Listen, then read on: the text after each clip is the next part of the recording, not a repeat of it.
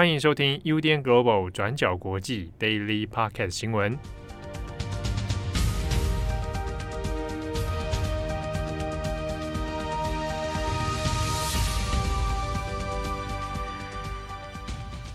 Hello，大家好，欢迎收听 UDN Global 转角国际 Daily Podcast 新闻。我是编辑会议，我是编辑佳琪。今天是四月十三号，星期三。那在今天呢，我们有三则的国际新闻要跟大家分享。那首先的第一则呢，就是关于纽约地铁站的枪击事件。美国纽约市布鲁克林区的地铁站在星期二四月十二号的时候发生了枪击案。那一名男子在地铁的车厢内先丢置了烟雾弹，那随后再开枪扫射车内的乘客，最后造成二十九人受伤。那其中有十个人中枪。但幸运的，目前这一些中枪的人呢都没有生命危险，其他的乘客呢可能则是被呛伤或者是被流弹擦伤等等。那目前警方正在全力追捕嫌犯当中，那也表示会悬赏五万美元来请民众提供线索来协助追捕这个嫌犯。那我们先来讲一下整个事件的详细经过。那在美国时间十二号一早，大概八点三十分的时候，也就是上班的尖峰时段，乘客非常多。那在地铁列车离站大约二十秒之后，一名戴着防毒面具的男子就突然间在地铁车厢里面发动了攻击。他在大约四十到五十个人的车厢里面引爆了好几枚的烟雾弹，那并且趁着烟雾弹散开之际呢，乱枪扫射车厢里面的乘客。那这个开枪的时间是长达大概两分钟，估计一共开了三十三枪。那我们根据路透社所提供的画面可以看到，现场的状况非常混乱，那许多乘客根本措手不及，而且在另一节车厢的乘客在看到隔壁车厢似乎发生了什么攻击，充满烟雾，再加上不断听到枪声的情况下，所以没有乘客敢靠近帮忙。就在列车到站之后，遭遇攻击的车厢内的乘客也就赶紧冲出站。那可以看到乘客呢吃力的走出车厢，也有些乘客需要靠着别人搀扶才可以走出来。那车厢内里面也有不少伤者是倒在地上，或者是躺在椅子上面等待救援的。那根据第一手的目击证词，那这名发动攻击的男子嫌犯身高大概是一百六十五公分，体重大概八十多公斤。那他身穿着橘色的建筑工人背心，所以乍看之下其实是很像地铁的工作人员的。当时候在这名嫌犯旁边坐着一名乘客，叫做班卡达。那他就回忆到说，在当下，嫌犯丢下烟雾弹开枪之后呢，车厢内的乘客其实都乱成一团，那纷纷吓得是往列车的前方逃跑。但因为当时候班卡达要保护其中一名孕妇，所以到最后自己的膝盖也中了枪伤。但所幸班卡达目前伤势是稳定的。那他事后在接受 CNN 的访问的时候就回忆，他说他现在还在发抖，那也不知道以后还敢不敢再搭地铁。好，那目前呢，关于这起案件，全案是还在调查当中的，那也还在调查嫌犯的犯案动机，但是暂时不会往恐怖攻击的方向去做调查。那嫌犯是谁？警方在枪击案的现场就找到了信用卡，还有一个车钥匙，那就查出嫌犯利用了信用卡租用了一辆货车。那警察到最后也确实在布鲁克林区寻获了这一辆货车，目前锁定这一辆货车的主人是一名六十二岁的非裔男子，叫做詹姆士 （Frank James）。目前警方提到要找到詹姆士来理清他跟枪击案之间到底是不是有关联。现在呢，根据美联社的调查，我们就初步发现，詹姆士有在社群的媒体上发布了一系列的内容。那他发布的这一些影片内容呢，基本上是跟黑人民族主义或者是支持暴力的倾向有关的。但同时也可以看到，詹姆士对于黑人的犯罪问题也是大加批评。那像是在四月十一号他发布的影片内容当中，詹姆士就认为应该要针对黑人犯罪采取更严厉的打击跟行动。那除此之外，从他发布的内容里面，他对于纽约现任的非裔市长，也就是警察出身的亚当斯 （Eric Adams） 没有抱持任何的好感。那其中，他也对 Eric Adams 提出的施政表达强烈不满。那特别是亚当斯在今年实施的纽约地铁安全计划。那我们补充一下，这个地铁安全计划是什么？这个计划呢，基本上是在二零二二年的二月正式开始上路。那这是因为当时候纽约地铁相关犯罪还有暴力的问题不断攀升，所以亚当斯就提出针对地铁治安的预警系统。那这个措施包括要加强各个地铁站的警力部署，同时呢，也要特别针对在地铁站里面游荡的无家者，那像是说派出警察或者是社工，主动向这些滞留在地铁站内或车厢中的无家者提供协助，或者是跟其他的心理健康单位啊，或者是社福单位等等合作，来主动关心这一些无家者，借此来强化地铁的社会安全网。那之所以这个计划会特别针对无家者呢，也是跟今年一月发生的高惠民命案有直接关系。高慧明呢是出生在加州的亚裔美国人。那在二零零二年一月十五号的时候，高慧明就在纽约的地铁站上面无辜遭到一名非裔的男性无家者推落到地铁的轨道上面，当场被碾毙。那事后经过调查，那这名非裔的男性无家者。其实是有精神疾病的记录，而且将近二十多年以来都居无定所。那这起案件在当时候也就引发了很多争议跟焦虑。那像是第一个关于仇恨亚裔的焦虑，那再来也就是大家担心无家者会不会变成纽约城市里面的犯罪未爆弹，这样子的一个恐惧焦虑，当时候都有很多的讨论。但问题也是，就算现在的市长。亚当斯提出了这个地铁安全计划，就真的有用吗？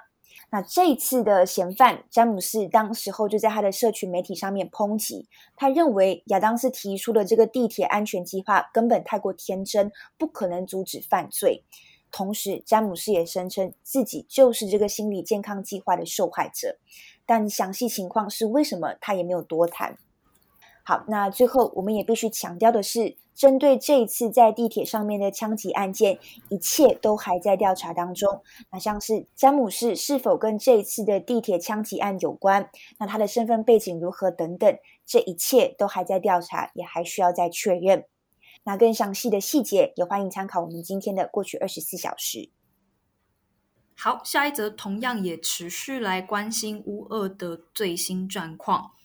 那首先呢，是在昨天十二日的时候，美国总统拜登他在爱荷华州一场记者会当中指出呢，目前在乌克兰发现的种种俄罗斯军队所造成的暴行，已经符合种族灭绝的标准。这也是拜登过往一直避免在描述乌俄战争当中所使用的名称。不过呢，拜登在昨日的记者会上说，他现在认为将这些行动称之为种族灭绝是有道理的。因为呢，现阶段已经陆续发现，在各个被俄军占领的乌克兰城镇当中，都出现了情况不一的严重暴行证据。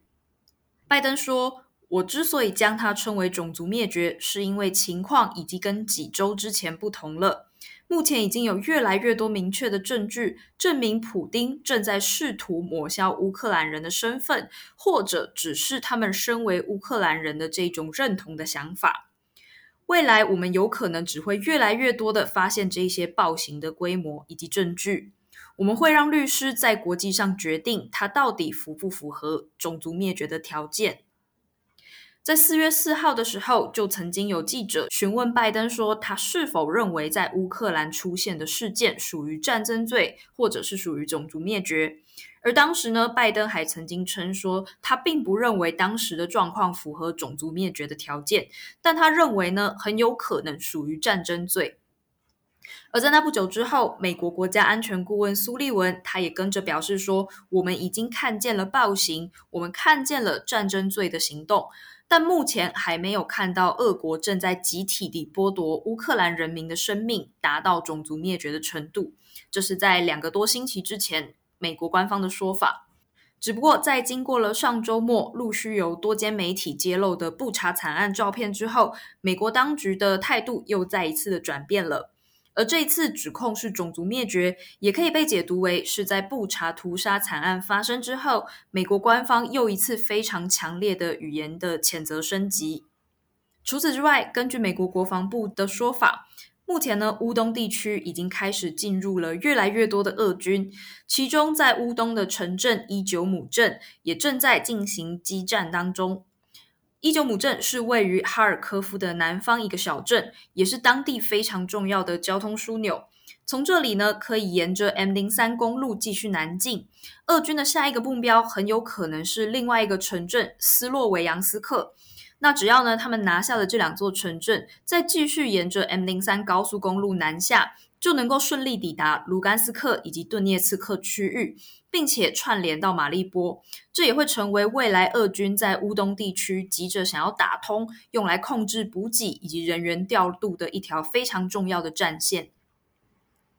而在今天稍早呢，奥地利总理内哈默他也与普丁正式的会面了。不过呢，也同样关于停火和谈的进度是相当不乐观的。奥地利总理指出，目前连要继续开展人道主义走廊的谈判都非常的悲观，因此关于正式停火的协议，在短时间内恐怕也很难有进一步的推展。